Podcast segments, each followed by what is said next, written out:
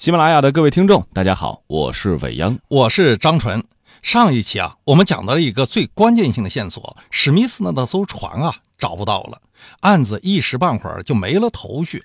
案子没了头绪怎么办呢？大家都在苦思冥想。福尔摩斯也是人啊，这眼睁睁的看着到嘴的鸭子就飞走了，焦虑的夜不成寐。他甚至爬起来做起了充满着腐臭味的化学试验，来缓解一下他内心的焦虑。直到第二天，他万般无奈之下，假扮了一个老水手出去兜了一圈以后，谜底啊，才似乎即将解开。是的，这个时候故事即将揭开谜底了。这个时间段呢，福尔摩斯和华生已经站在了琼斯警官事先安排好的皮艇之上，开始一路追凶。他看着江面，若有所思地说道：“当初我并没有把这个案子想象的那么复杂，以为很快便能找到这艘汽船。”抓住上诺伍德凶杀案的凶手，我派出了流浪儿侦缉小分队。可是孩子们在上游下游都搜遍了，居然也没有结果。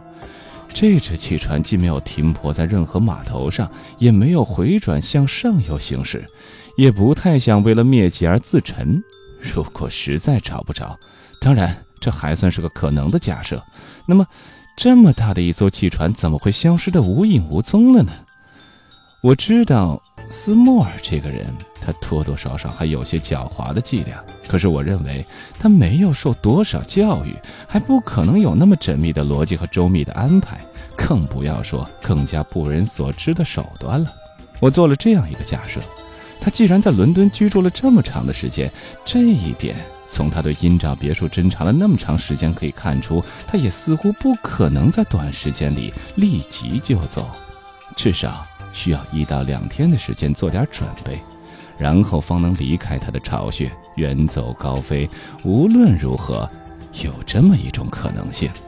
福尔摩斯认为，凶犯斯莫尔不可能很快的逃离。嗯，可是福尔摩斯的这种推论啊，却不为此前还恭维他的琼斯警官所接受。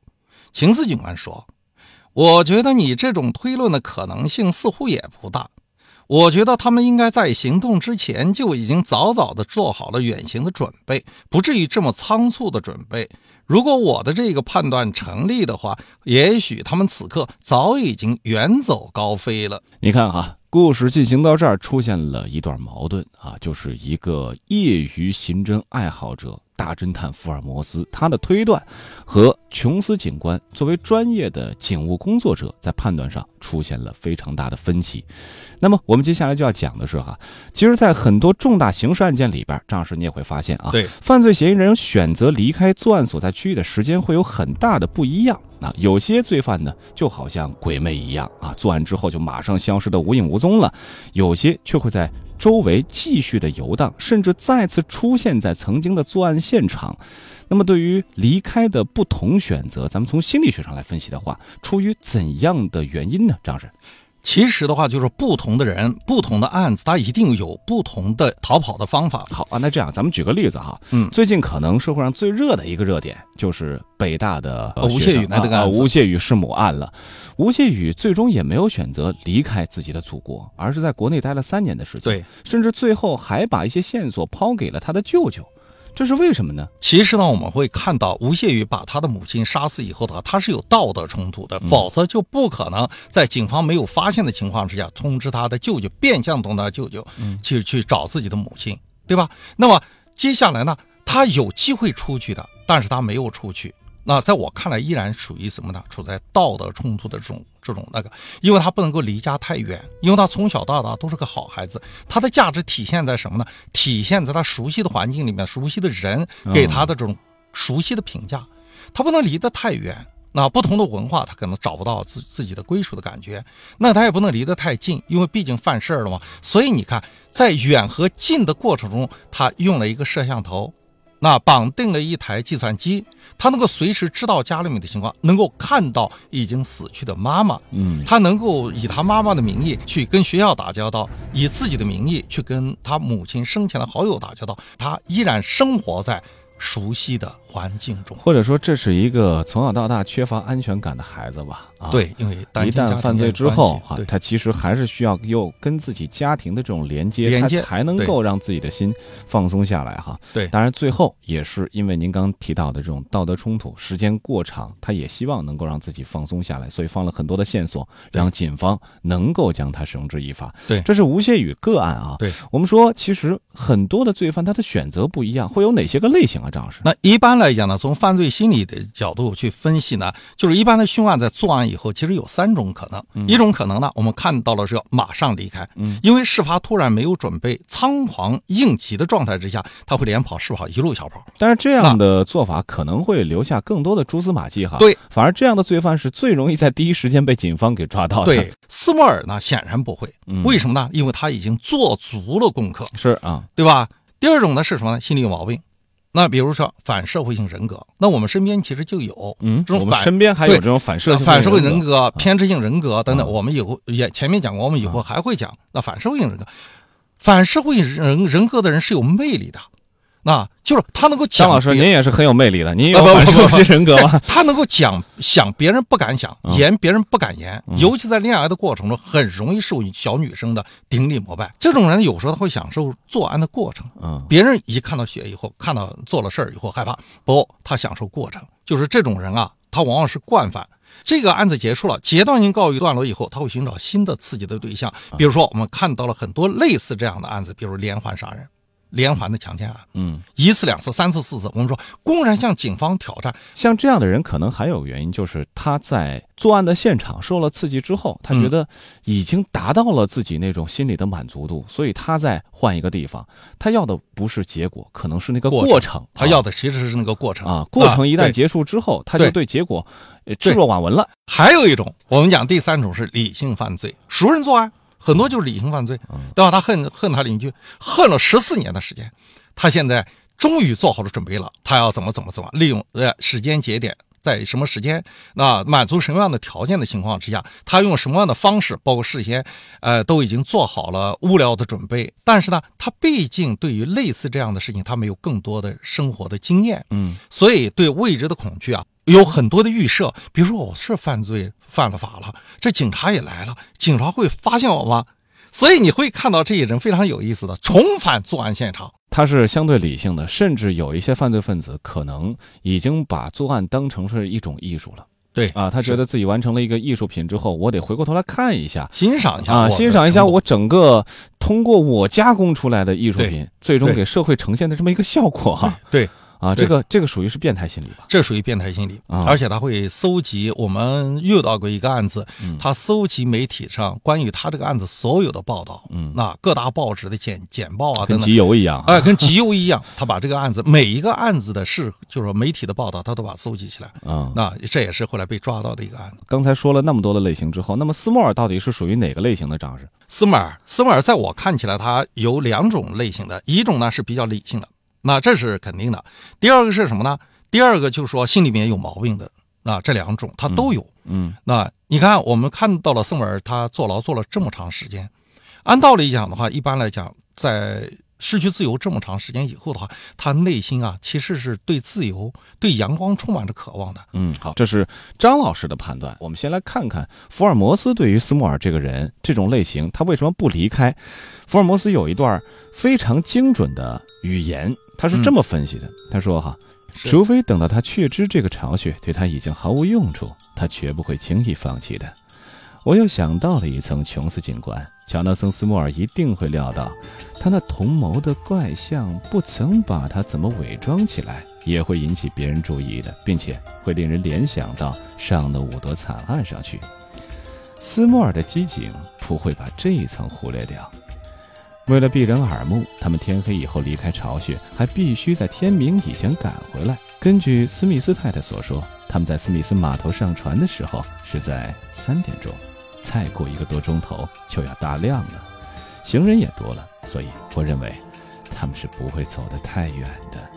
他们给足了斯密斯钱，叫他不要声张，预定下他的船，以备最后的远航，然后携带宝物回到巢穴。在一两天时间内看看报纸、听听风声，再选择一个夜晚，从格雷夫赞德或肯特大码头上乘上他们已经订好船位的大船，逃往美洲或者是其他殖民地去。显然呢，福尔摩斯在分析斯莫尔的时候，他抓到了两个重点，一个呢舍不得苦心经营的窝巢。毕竟呢，斯莫尔在监狱里面啊，说待了这么久，好不容易有了自由栖身之处，是不愿意马上踏上浪迹天涯之路的。那是不是在监狱里待过的人，一旦能够找到一个巢穴，安身立命之后，相较一般人来说，更不愿意改变，更不愿意离开呢？赵氏，一般来讲都是这样。我们说，从心理学的角度说，人都是趋利避害的。嗯，没有人成天想着说失去自由，坐在牢里面的感觉很好，那一定是有毛病的。所以呢，我们在这个心理学有一种讲法，叫做阴性强化法。就你犯了事儿，你坐了牢，失去了自由，那么出来以后啊，他觉得啊，我已经为我的犯法那付出代价，付出代价了。啊，那接下来他要过重新开始自己的新的生活了。嗯，是相较于这个监狱的苦窑哈，在那边过的人生，那才是自己的人生啊。对，是。第二个呢，我。们认为，就是说，你看斯莫尔他的搭档，刚才福尔摩斯也提到了，就是说特性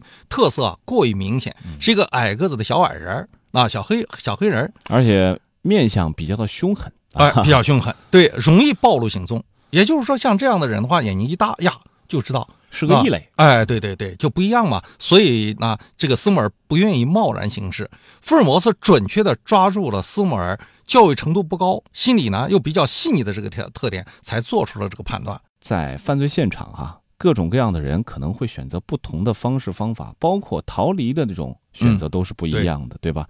这可能就跟犯罪心理学是有直接的关联的啊，因为咱们人的犯罪行为啊，刚才张老师说到了，它是有自身规律的，跟各种各样的因素有关系，什么教育的背景啊、家庭的氛围啊等等啊、成长环境这些。所以呢，在刑事犯罪领域啊，警方除了常用的一些我们在节目当中介绍过的刑侦技术手段之外，嗯，还有通过一些蛛丝马迹，通过对于你这个人的一些了解，做心理。分析具体的名称叫做心理画像。对，是的，在国内呢有这么一个第一人，我相信很多人听过，是中国人民公安大学的教授，对对啊，李玫瑾，对吧？对啊，那么估计福尔摩斯在这块也是行家里手。对啊，那么心理画像。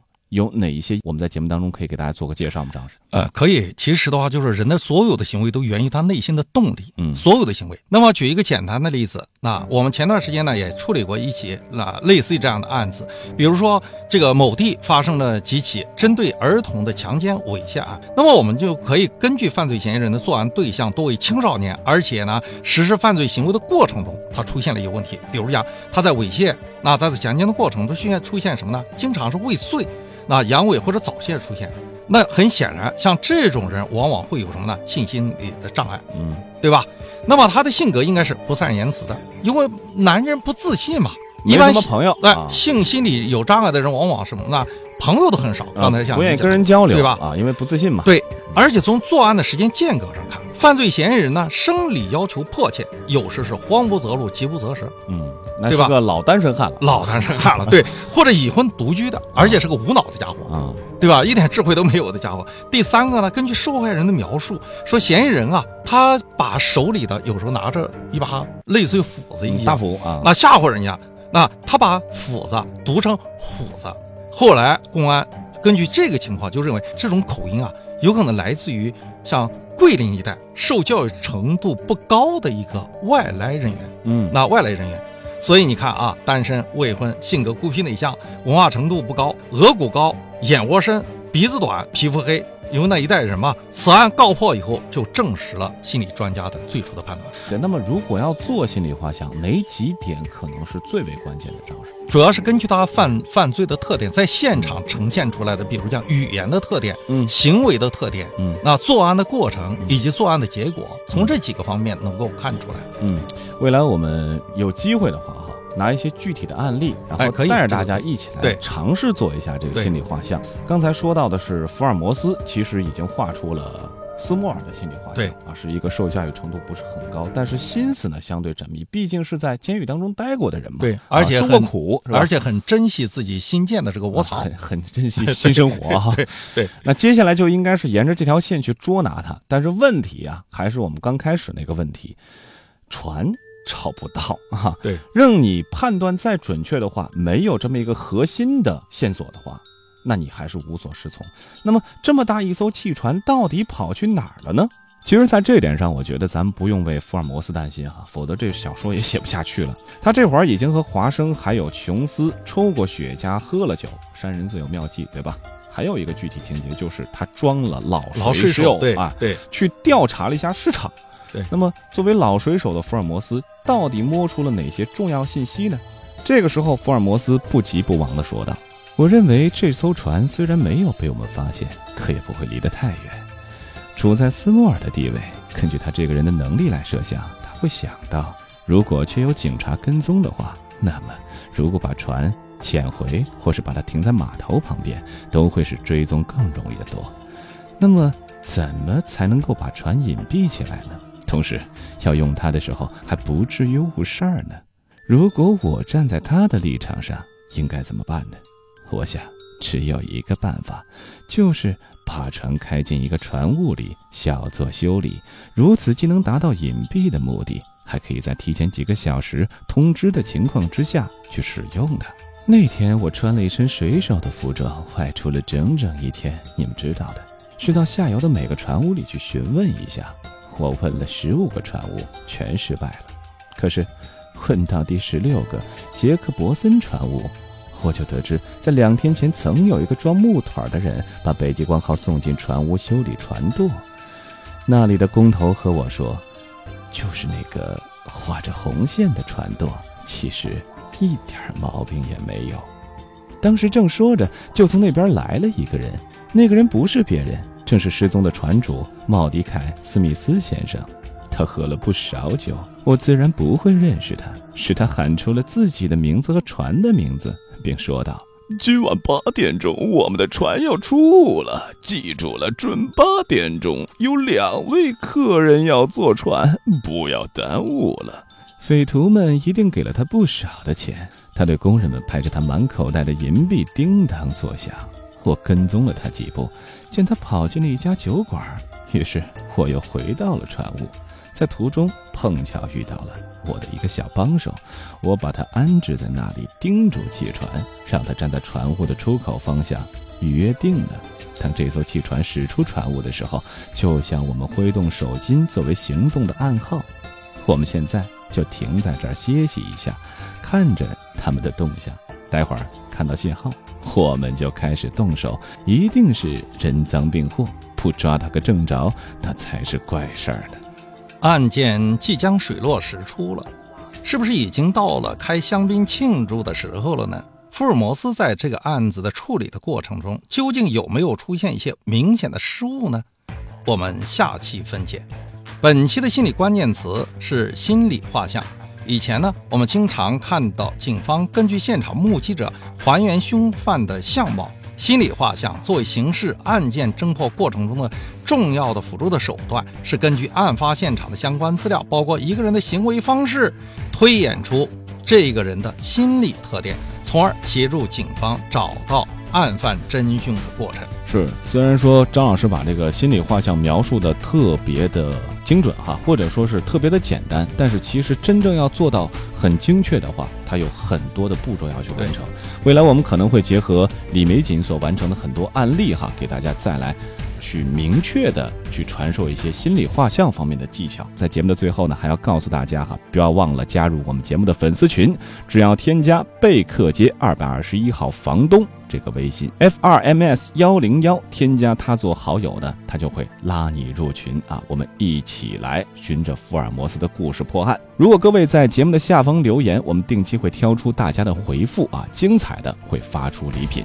喜欢节目，记得订阅《福尔摩斯探案集》第一季《凝视生命的黑箱》。咱们下期同一时间再会。